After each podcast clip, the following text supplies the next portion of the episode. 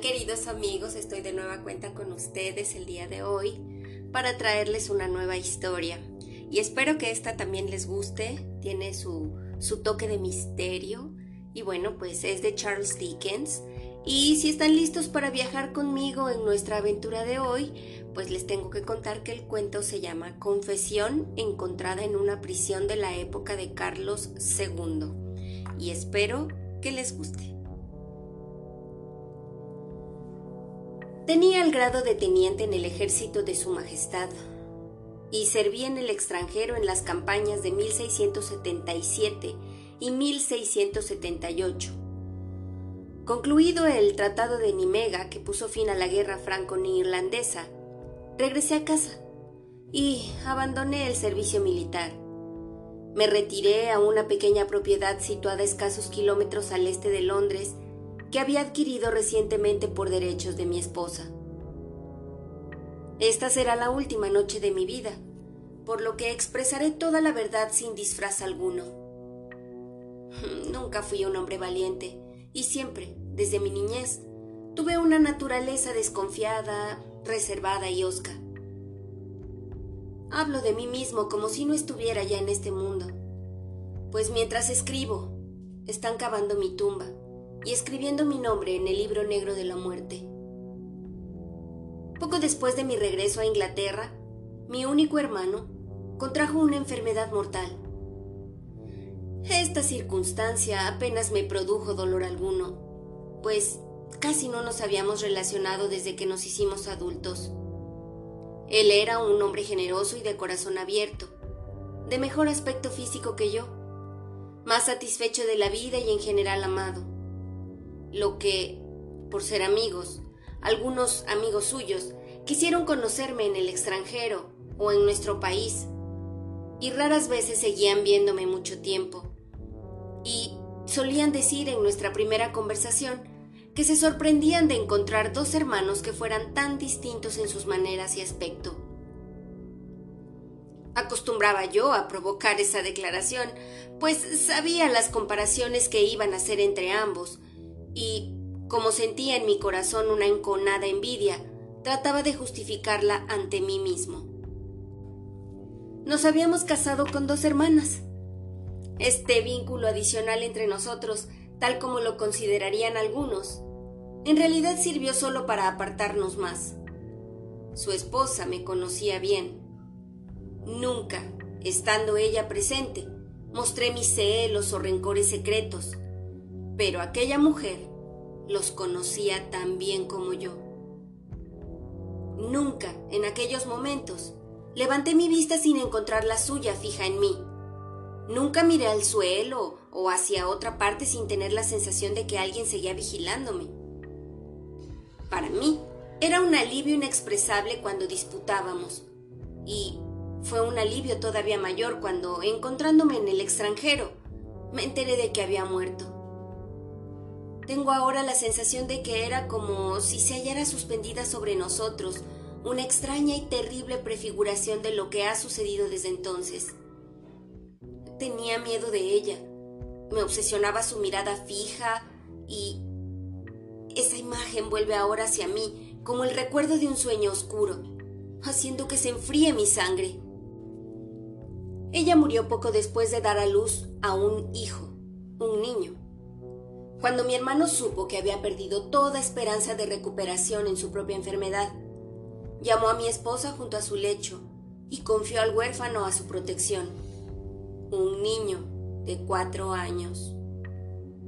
Le heredó al niño todas las propiedades que tenía y escribió en el testamento que, en caso de que muriera su hijo, las propiedades pasaran a mi esposa como único reconocimiento que podía hacerle de sus cuidados y amor cambió conmigo unas cuantas palabras fraternales, deplorando nuestra prolongada separación, y hallándose agotado, se hundió en un sueño del que nunca despertó.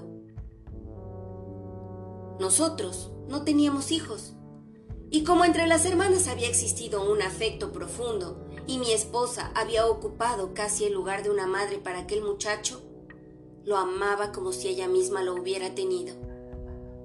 El niño estaba muy unido a ella, pero era la imagen de su madre, tanto en el rostro como en el espíritu, y desconfió siempre de mí. No puedo precisar la fecha en que tuve por primera vez aquella sensación, pero sé que muy poco después empecé a sentirme inquieto cuando estaba junto a aquel niño. Siempre que salía de mis melancólicos pensamientos, lo encontraba mirándome con fijeza, pero no con esa simple curiosidad infantil, sino con algo que contenía el propósito y el significado que con tanta frecuencia había observado yo en su madre.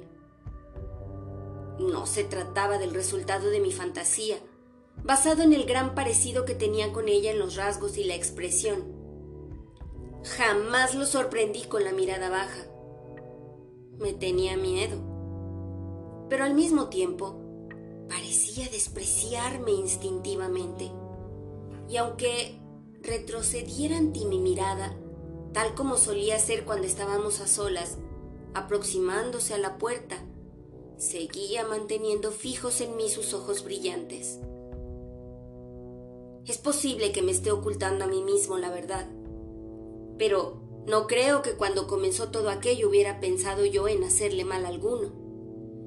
Quizá considerara lo bien que nos vendría su herencia, y hasta puede que deseara su muerte. Pero creo que jamás pensé en lograrla por mis propios medios. La idea no me llegó de repente, sino poco a poco, presentándose al principio con una forma difusa, como a una gran distancia, de la misma manera que los hombres pueden pensar en un terremoto o en el último día de su vida, que luego se va acercando más y más, y perdiendo con ello parte de su horror e improbabilidad, y luego toma carne y hueso, o mejor dicho, se convierte en la sustancia y la suma total de todos mis pensamientos diarios. Y en una cuestión de medios y de seguridad, ya no existe el planteamiento de cometer o no el hecho. Mientras todo aquello sucedía en mi interior, no podía soportar que el niño me viera mientras yo lo miraba, pero una fascinación me arrastraba a contemplar su cuerpo ligero y frágil pensando en lo fácil que me resultaría hacerlo. A veces me deslizaba escaleras arriba y lo observaba mientras dormía, pero lo más habitual era que rondara por el jardín cerca de la ventana de la habitación en la que se hallaba inclinado, realizando sus tareas. Y allí, mientras él permanecía sentado en una silla baja al lado de mi esposa, yo lo miraba durante horas escondido detrás de un árbol escondiéndome y sorprendiéndome como el infeliz culpable que era. Ante el menor ruido provocado por una hoja, pero volviendo a mirar de nuevo. Muy próxima a nuestra casa, pero lejos de nuestra vista y también de nuestro oído en cuanto el viento se agitara mínimamente, había una extensión profunda de agua Empleé varios días en dar forma con mi navaja a un tosco modelo de bote, que por fin terminé y dejé donde el niño pudiera encontrarlo. Me oculté entonces en un lugar secreto por el que tendría que pasar si se escapaba a solas para hacer navegar el juguetito, y aguardé allí su llegada. No llegó ni ese día ni al siguiente, aunque esperé desde el mediodía hasta la caída de la noche. Estaba convencido de haberlo apresado en mi red, pues lo oí hablar del juguete, y sé que en su placer infantil lo guardaba a su lado en la cama. No sentía cansancio ni fatiga, sino que esperaba pacientemente. Y al tercer día, pasó junto a mí corriendo gozosamente con sus cabellos sedosos al viento y cantando. Que Dios se apiade de mí cantando una alegre balada cuyas palabras apenas podía cesear. Me deslicé tras él, ocultándome en unos matorrales que crecían allí. Y solo el diablo sabe con qué terror. Yo, un hombre hecho y derecho, seguía los pasos de aquel niño que se aproximaba a la orilla del agua. Estaba ya junto a él. Había agachado una rodilla y levantado una mano para empujarlo cuando vi una sombra en la corriente y me di la vuelta. El fantasma de su madre me miraba desde los ojos del niño. El sol salió de detrás de una nube. Brillaba en el cielo, en la tierra, en el agua clara y en las gotas centelleantes de lluvia que había sobre las hojas. Había ojos por todas partes.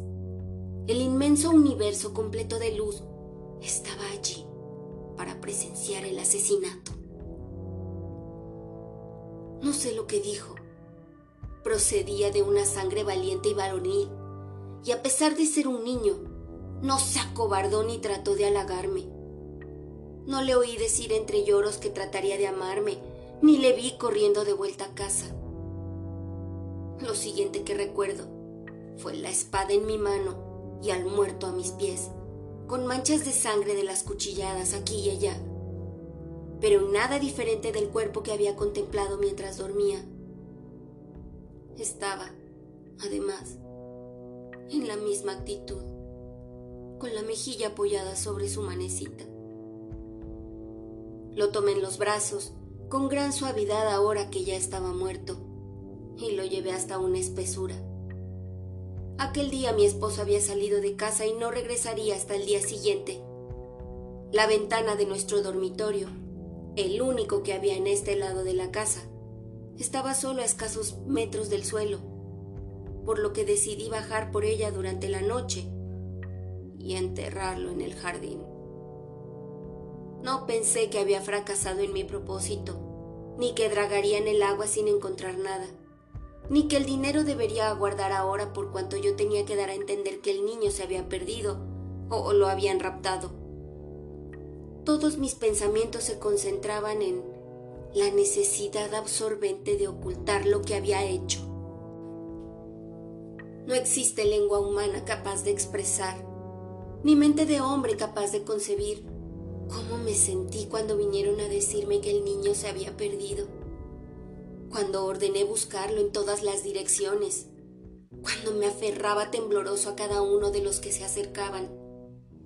Lo enterré aquella noche, cuando separé los matorrales y miré en la oscura espesura.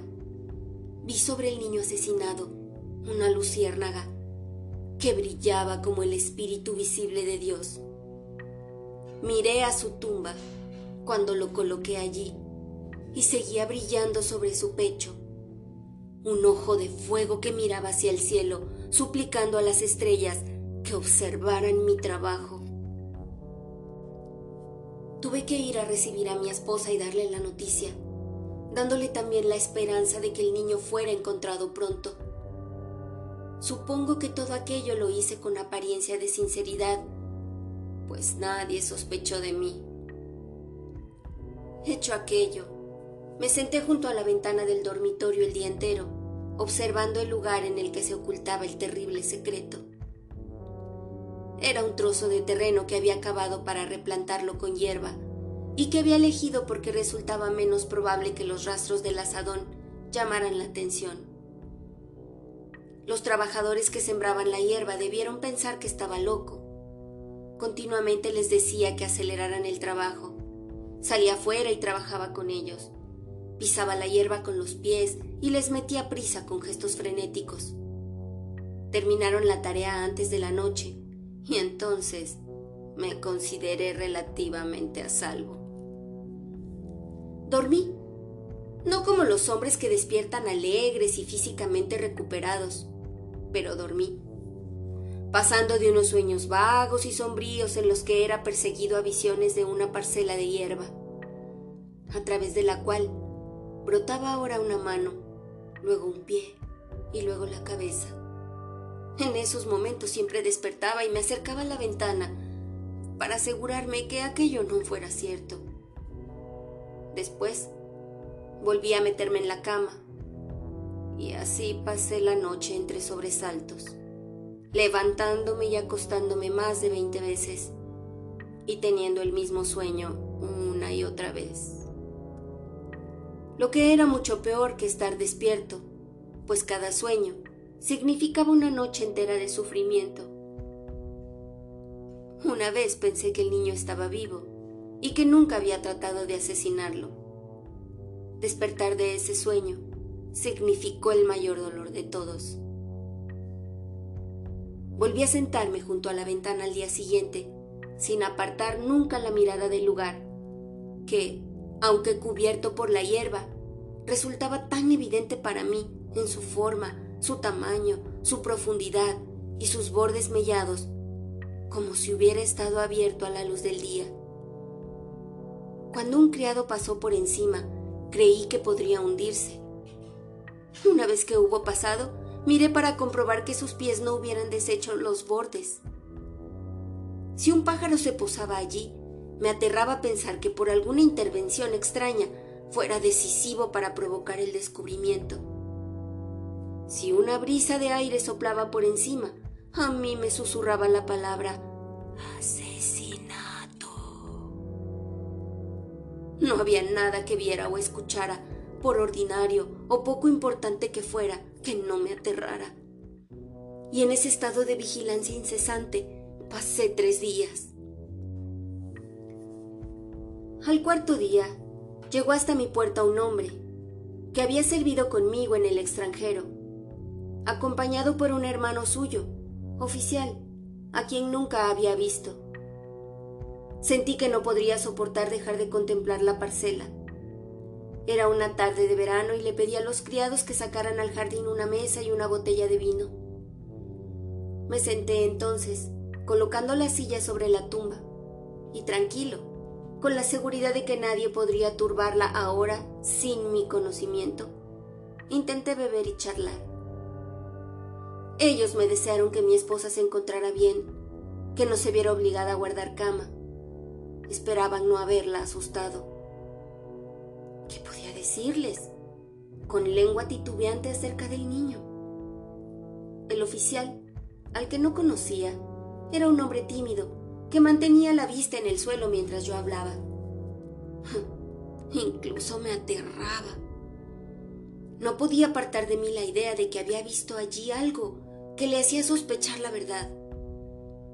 Precipitadamente le pregunté que si suponía que... pero me detuve.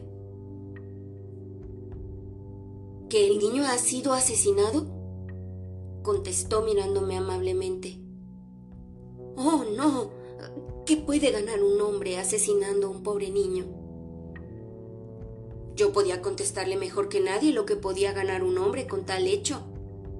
Pero mantuve la tranquilidad, aunque me recorrió un escalofrío. Entendiendo equivocadamente mi emoción, ambos se esforzaron por darme ánimos, con la esperanza de que con toda seguridad encontrarían al niño. Qué gran alegría significaba eso para mí. Cuando de pronto oímos un aullido bajo y profundo y saltaron sobre el muro dos enormes perros que dando botes por el jardín repitieron los ladridos que ya habíamos oído. Son sabuesos, gritaron mis visitantes. No era necesario que me lo dijeran.